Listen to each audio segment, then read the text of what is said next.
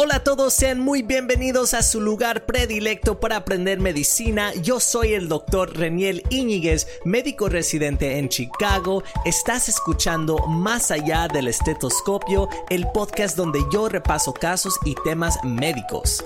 Hoy deseo compartir con ustedes una breve introducción al síndrome coronario agudo, así que va a ser un poco diferente porque no platicaré sobre un caso en específico, pero será igual de informativo y divertido. Sin más preámbulo, vámonos más allá del estetoscopio.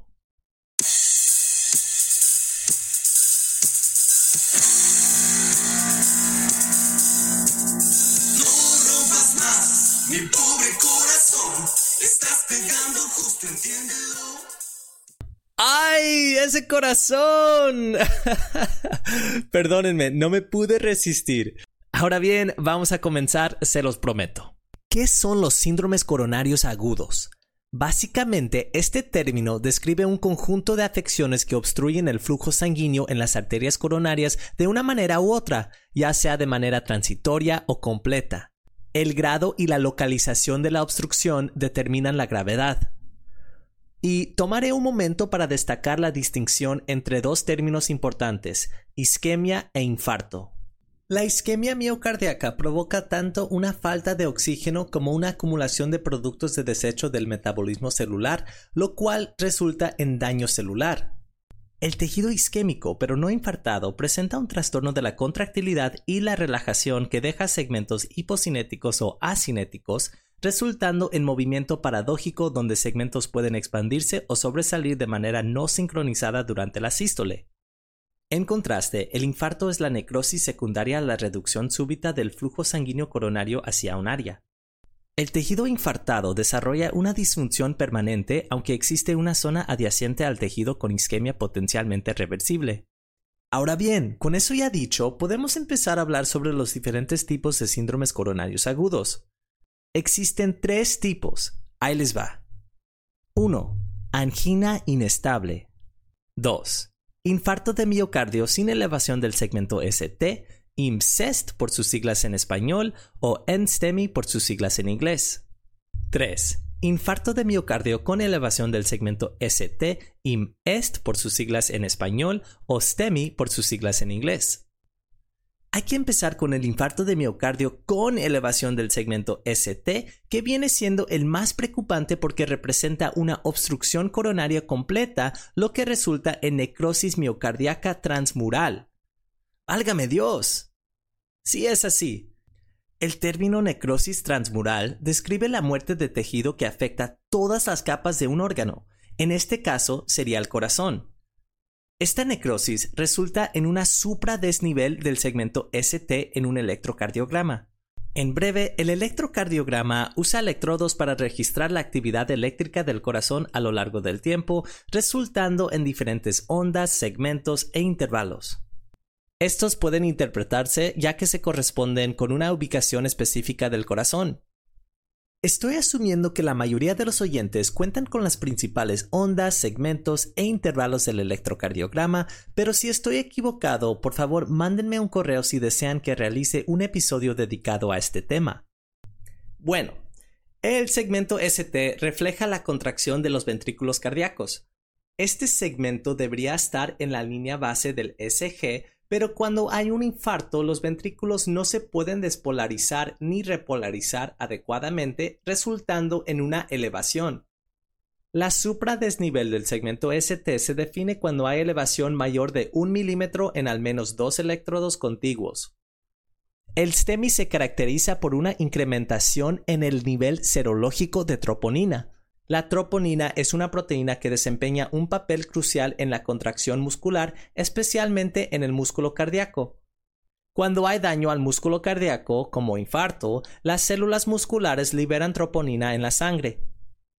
Se suele usar troponinas ultrasensibles porque tiene mejor valor predictivo positivo en comparación a las troponinas normales.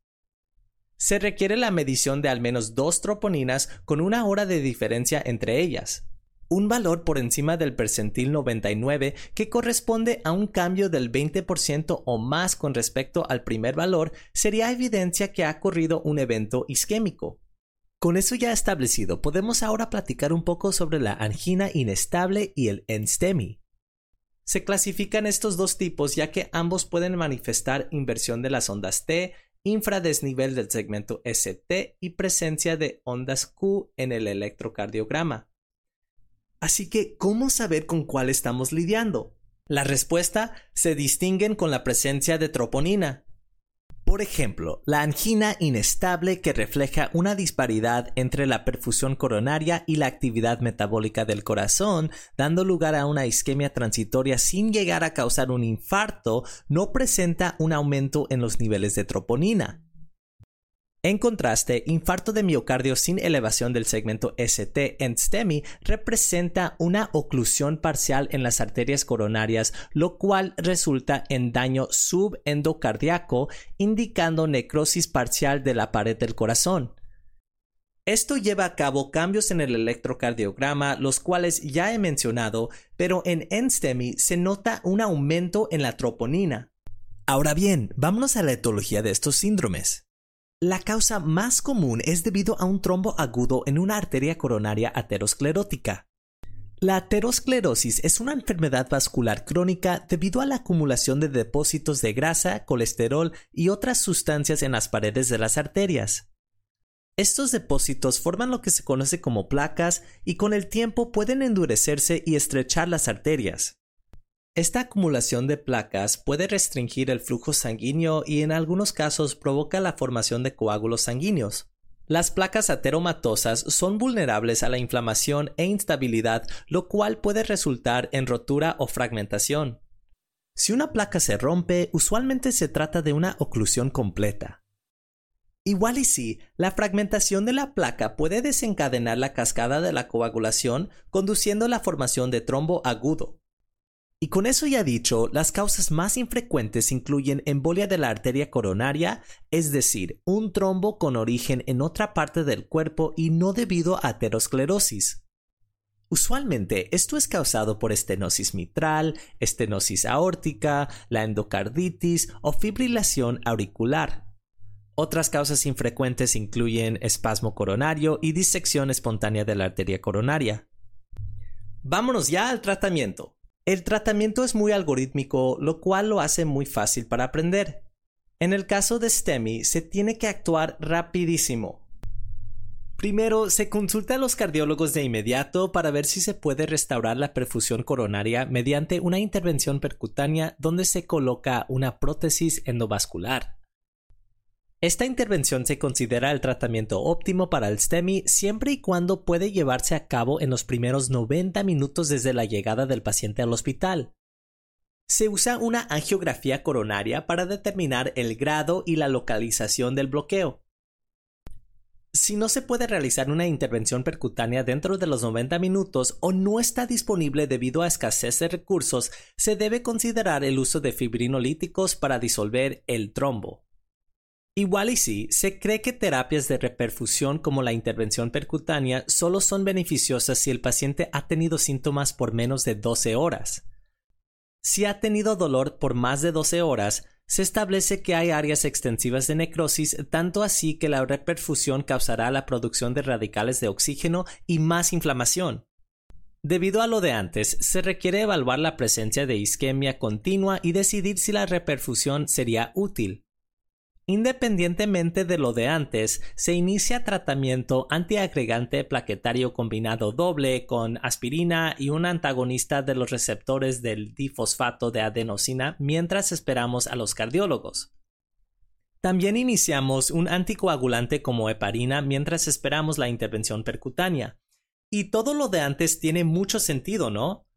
Sabemos que la presencia de un STEMI es comúnmente causado por un trombo, Así que estas terapias bloquean la cascada de la coagulación en varios puntos. Otras intervenciones médicas incluyen la administración de oxígeno, nitratos y morfina.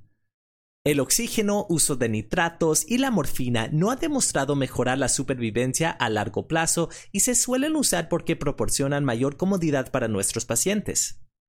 Sin embargo, varios estudios han demostrado que pueden causar daño, específicamente la morfina, la morfina se usa en casos de dolor anginoso que no responde a nitratos. pero ha caído mucho en desfavor porque se cree que disminuye el efecto de los antagonistas de los receptores del difosfato de adenosina, lo cual va en contra de nuestros objetivos. Y esto fue relevado en 2015 por un estudio denominado AVOID que investigó el uso de oxígeno en pacientes con STEMI y una saturación de 94% mientras respiraban aire ambiental. Y esta premisa es muy interesante ya que una saturación del 94% es bastante aceptable. Se administró oxígeno a estos pacientes para poner a prueba la creencia que reduce el dolor sin provocar consecuencias negativas. Al parecer estuvimos equivocados. Este estudio demostró que los pacientes quienes recibieron oxígeno tenían una cicatriz más extensa en comparación a los que no recibieron esta terapia. No obstante, otro estudio demostró que no había una diferencia entre los pacientes que recibieron y no recibieron oxígeno. Y por eso el oxígeno se debe usar juiciosamente. Cambiando el tema un poco, los nitratos no han demostrado causar daños drásticos, pero suelen causar hipotensión en pacientes quienes han tomado sildenafilo recientemente. Interesantemente, el uso de nitratos para aliviar el dolor en el pecho solía considerarse un indicador que respaldaba el diagnóstico de un síndrome coronario agudo. Sin embargo, no hay evidencia que respalde esta teoría, por lo que ha caído en desuso. Lo que sí cuenta con sólida evidencia es el uso de bloqueadores de beta, inhibidores de la enzima convertidora de angiotensina y estatinas, los cuales mejoran la supervivencia después de un infarto. De estos tres, los bloqueadores de beta son los únicos que se pueden administrar de inmediato siempre y cuando no hay choque cardiogénico, fallo cardíaco agudo, bradicardia o bloqueo electrofisiológico. Los bloqueadores de beta reducen la presión arterial y frecuencia cardíaca, lo que ayuda a reducir la demanda metabólica del corazón. Se suele usar un bloqueador cardioselectivo de corta duración como la tenolol o metoprolol.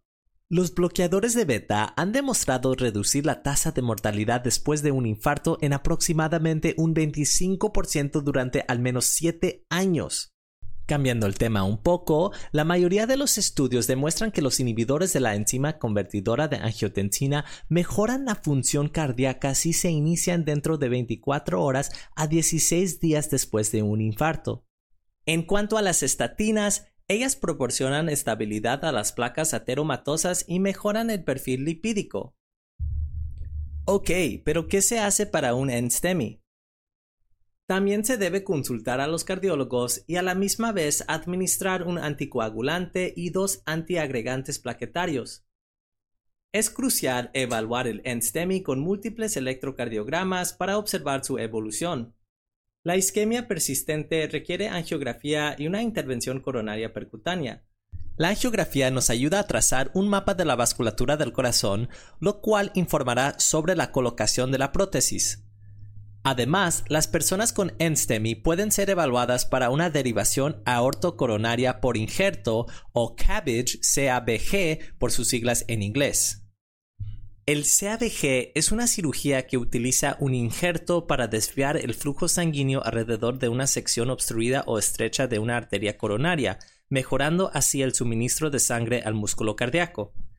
Las indicaciones para una derivación incluyen una obstrucción del 50% o más en la arteria principal izquierda, enfermedad de tres vasos coronarios superior al 70%, con o sin participación proximal de la arteria descendente anterior LAD o enfermedad de dos vasos en el LAD más otra arteria importante. Otras indicaciones para la derivación incluyen una o más estenosis significativas superiores al 70% en un paciente con síntomas anginosos a pesar de la terapia médica máxima y enfermedad de una sola arteria superior al 70% en un sobreviviente de muerte cardíaca súbita con taquicardia ventricular relacionada con la isquemia. Ok, vámonos ya al tratamiento para la angina inestable. Realmente todos estos trastornos se presentan de manera similar exhibiendo incomodidades en el pecho acompañadas de dificultad para respirar ya sea con o sin ella. Pero la angina inestable es una forma de dolor en el pecho que se caracteriza por su imprevisibilidad y su aumento en la intensidad, duración o frecuencia, lo cual hace el tratamiento un poco más matizado. Así que existen dos herramientas para predecir el riesgo de eventos cardiovasculares adversos como infarto de miocardio o muerte en pacientes con dolor torácico.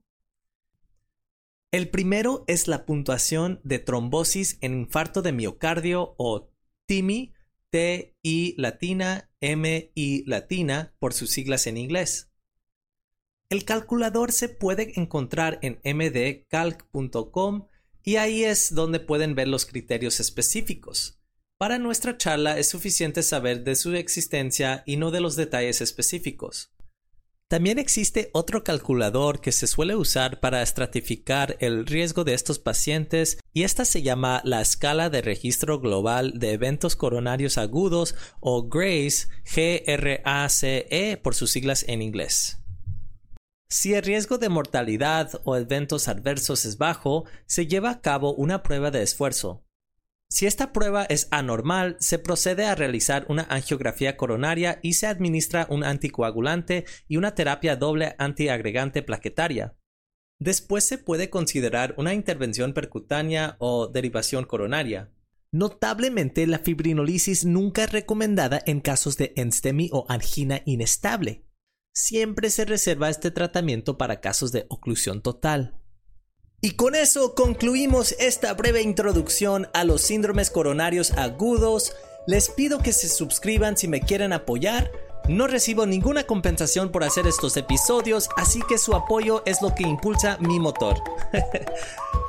Si tienen algún comentario o sugerencia, pueden comunicarse conmigo en Instagram arroba made.podcast.md o por correo made.podcastmd.gmail.com y gracias por su atención. Hasta luego.